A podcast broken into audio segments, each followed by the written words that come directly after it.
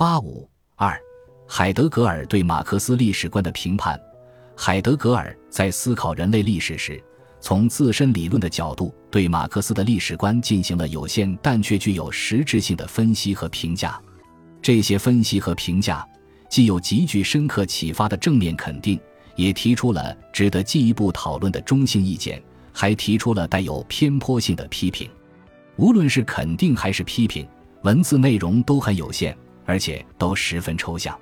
反复思考他的有限而抽象的论说，能够看出他对马克思的历史观所做的肯定可以概括为以下三点：一是他认识到了马克思的物质生产史观和共产主义学说的创立本身就具有人类存在历史的必然，这首先既包含了人类思想发展历史的必然性，也包含了人类实践发展历史的必然性。因为在海德格尔看来，思想的历史与实践的历史是不可分割的一体过程。同时，在海德格尔看来，人类历史的必然既包含了西方社会发展的必然，也包括了东方社会发展的必然。世界各个民族的历史正在通过技术的主体性疯狂而本质一致地走向更高阶段。在这一点上，他和马克思具有一致性，只不过是他们各自的研究角度不同。马克思是从生产方式的角度，海德格尔是从存在或大化的角度。二是他认为马克思的物质生产史观的深层内涵在于他把握到了现代人类的生产劳动仅仅把自然事物作为生产对象来改造和利用的疯狂现实。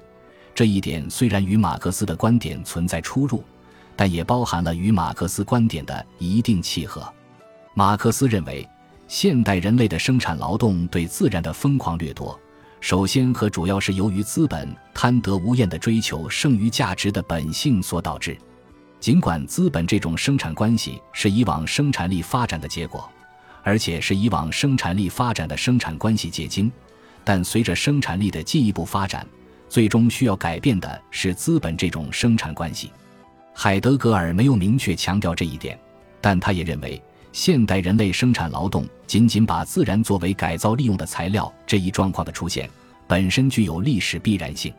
在这一点上，他与马克思是一致的。三是他认为共产主义学说同样深刻表达了对世界历史的本质的基本经验，尽管他没有谈这究竟是一种什么样的基本经验，其内容是什么。我们认为，反思海德格尔思想的整体可以大体判定。一方面，这应是对资本主义已经把人类与自然的矛盾、人类与自身精神的矛盾发展到顶端，人类历史终将会出现更加合理的阶段；另一方面，这应是对马克思关于人类各个不同民族原有的相对分离的历史越来越成为统一的世界历史这一思想的肯定。因为在马克思看来，统一的世界历史的发展，最终将导致共产主义社会的出现。这应是海德格尔强调马克思对世界历史的本质的基本经验具有重要意义的根本原因所在。海德格尔对马克思历史观所提出的大体中性意见，主要涉及马克思的历史唯物主义思想。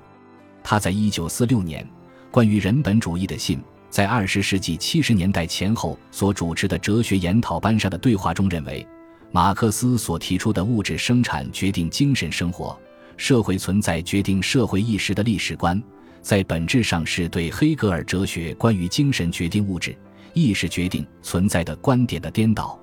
他认为，这种颠倒仍然属于凸显人类主体性的传统形而上学，没有超出主体性哲学之对象性思维及技术劳动的范围。历史唯物主义的本质在于一种形而上学的规定。这就是把一切存在者都显现为劳动的对象或材料。与此同时，他认为，这样的颠倒归根到底源于存在之真的历史，是存在本身的命运。我们可以理解为，他的意思是说，这样的颠倒有着深层的历史必然性。我们认为，说马克思的历史观仍然处于传统主体性哲学范围内，并不完全恰当，因为。马克思强调的是，先进社会主体以认知人类历史规律为前提而发挥主体性。历史规律的制约是不以人们的意志为转移的。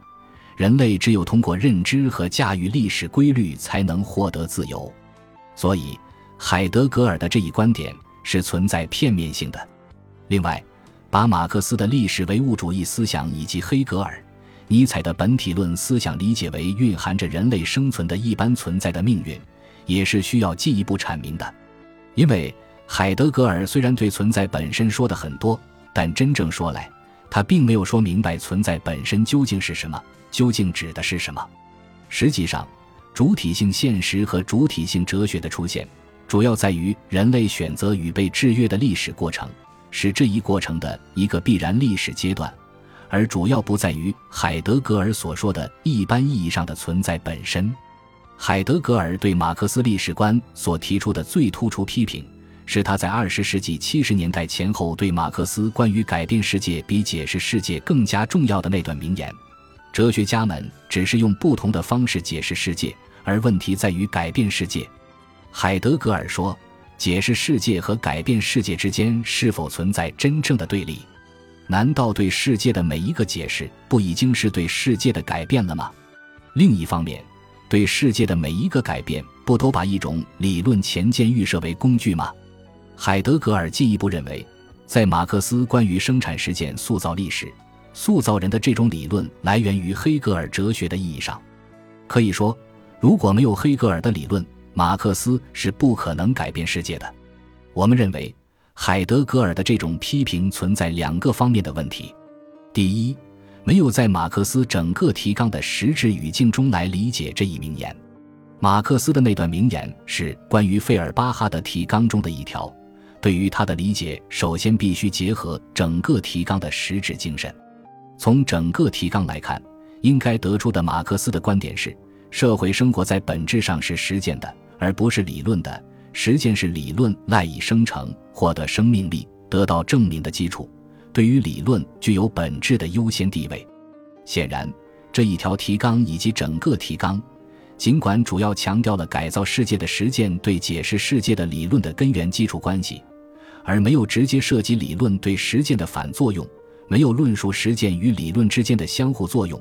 但却并没有把理论和实践对立起来，所以海德格尔的批评是不准确、不恰当的。第二，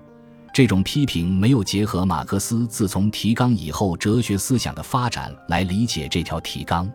马克思此后所形成的整个哲学思想，与提纲的实质精神是一脉贯穿的，在本质上是对提纲精神的深化。丰富和发展，也就是说，马克思在此后对社会生活的研究中，一直坚持实践对理论的优先性，提出物质生活实践在社会中具有决定性意义。理论观念不过是物质生活实践在人们头脑中的反应。同时，马克思也认识到了理论与实践的相互作用，认识到了理论对于实践的引导作用，如他在《资本论》中对科学转化为生产技术。科学转化为生产力，一般知识转化为固定资本的论述，都充分表明了这一点。从这一层面来看，